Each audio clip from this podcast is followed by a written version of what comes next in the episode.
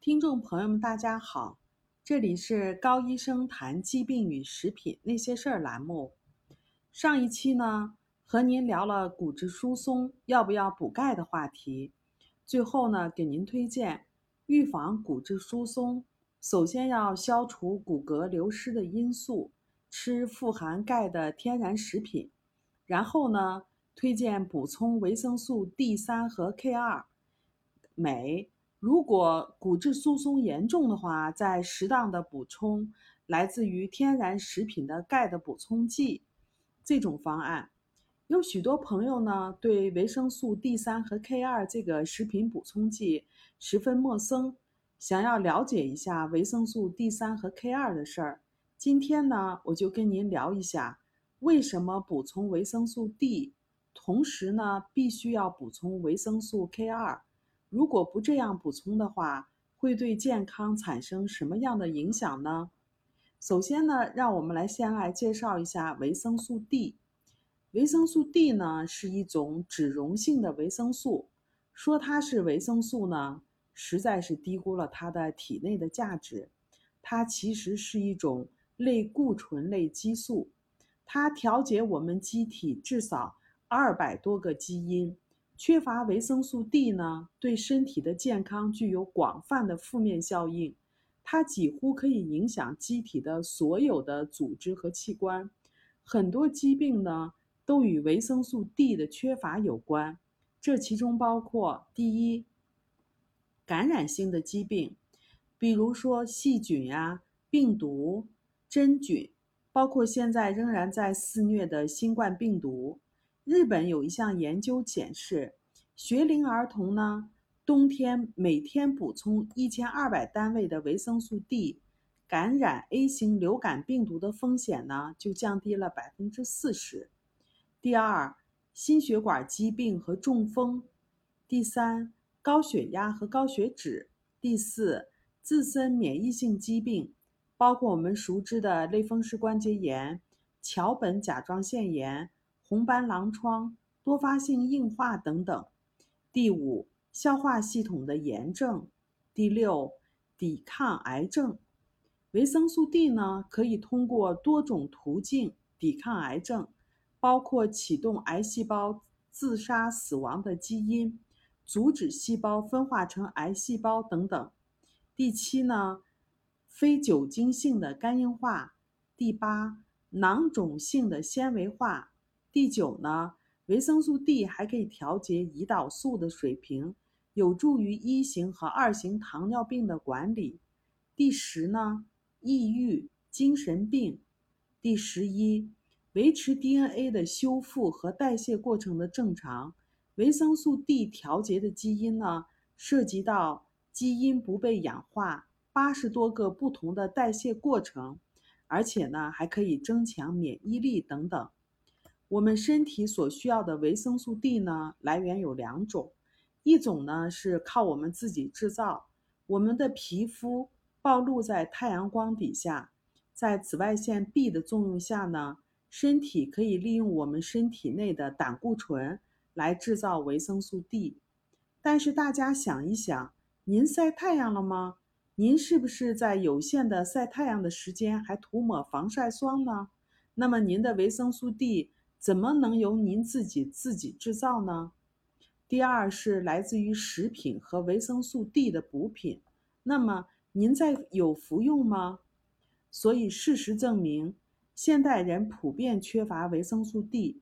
当然，补充维生素 D 能够预防和治疗由于维生素 D 而导致的上述疾病，其中呢也包括骨质疏松。那么。为什么补充维生素 D 还要同时补充维生素 K2 呢？我们知道，维生素 D 的一个重要的作用是帮助我们机体吸收钙。缺乏钙呢，会直接影响骨骼的健康，包括产生佝偻病、软骨病、骨密度的低下、骨质疏松和骨骼畸形等等。但是呢，机体吸收进来的钙不能自己进入骨骼。它需要骨钙素的代理，骨钙素是成骨过程中释放的激素，它与钙结合，把钙送进骨骼的基质中，形成骨骼。但是呢，骨钙素本身是没有活性的，它需要被激活。激活后的骨钙素呢，才能和钙结合，而激合骨钙素的物质就是维生素 K2。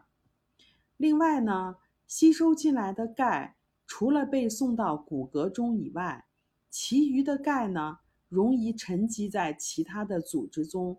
最容易沉积的部位是动脉的血管。从而呢，会产生动脉粥样硬化，或者是动脉斑块的形成。为了防止钙的这种不正常的沉积，我们机体呢也分泌基质 GLA 蛋白 （MGP）。GLA 蛋白呢也叫做 MGP，它和钙结合就防止了钙的沉积。但是呢，与骨钙素不同。基质 GLA 蛋白呢，也要首先需要被激活，激活之后才能够和钙结合，而激活基质 GLA 蛋白的物质，也就是维生素 K2。由于补充维生素 D 之后呢，我们机体自然会增加对钙的吸收。如果缺乏维生素 K2，机体一方面难以维持骨骼的新陈代谢，另一方面呢？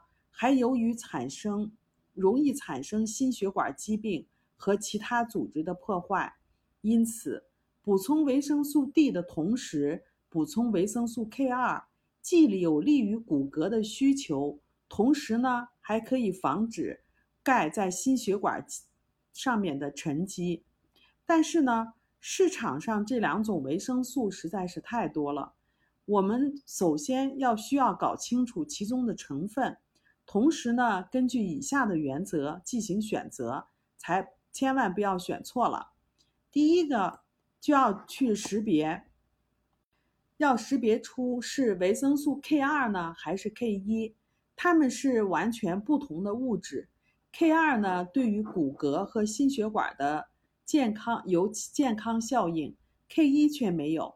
第二呢，即使是 K2，也要看是 Mk 杠四。还是 Mk 杠七，尽管两者都是维生素 K2，但是呢，Mk 杠四的有效性要远远的低于 Mk 杠七。研究指出，补充 Mk 杠四不能够提高体内的维生素 K2 的水平。第三呢，M 即使是 Mk 杠七，也有合成的，也有来自于天然食品的。研究结果显示。能够降低患心脏病风险的，是要有高水平摄入的天然的 Mk 杠七，而不是合成的 Mk 杠七，也不是维生素 K 一。下面呢，给大家简单的介绍一下维生素 K 的小常识。维生素 K 呢有两种，一种叫维生素 K 一，一种叫维生素 K 二。维生素 K 一呢是参与血液的凝集。缺乏缺乏维生素 K 一呢，会导致机体产生不可控制的出血。维生素 K 一呢，主要来自于植物的食品、藻类、绿叶蔬菜，含量比较丰富。但是我们人体的吸收率非常低，大概只有百分之十左右。维生素 K 二呢，有多种形式，研究对最多的是 Mk 杠七和 Mk 杠四，它们。来自于微生物的转化，Mk 杠四呢存在于动物食品，包括肉类、蛋类和奶酪。Mk 杠七呢存在于发酵的食品，包括纳豆、奶酪、酸奶和 kefir 等等。现代食品中呢缺乏维生素 K 二，这也导致了我们普遍缺乏维生素 K 二。根据研究人员的补统计。现代的饮食方式呢，只能满足身体百分之七十对维生素 K 二的需求。如果单纯补充维生素 D，将会导致我们机体的维生素 K 二更加的不足。此时呢，由于维生素 D 多了后，所增加吸收的钙就会沉积在动脉血管壁上，从而导致心血管系统产生疾病。因此呢，补充维生素 D。就必须同时补充天然的维生素 K 维生素 Mk 杠七的维生素 K 二，怎么样？是不是补充维食品补充剂也是很有讲究的？错误的选择不仅没有功效，还会给身体带来其他方面的损害。好了，这里是高医生谈疾病与食品那些事儿栏目，我们每周一更新，敬请期待。我们也有微信群，感兴趣的朋友呢，可以搜索 ARNA 加拿大营养师公开课，ARNA 甲状腺问题讨论群。我们还有微信公众号“人人有机生活”，您可以把您在生活中碰到的关于食品或者营养方面的疑惑告诉我们，我们会在群里给您做一解答。请跟着我们，让您自己和家人变得越来越健康。如果您喜欢我们的文章，欢迎点赞转发，谢谢大家。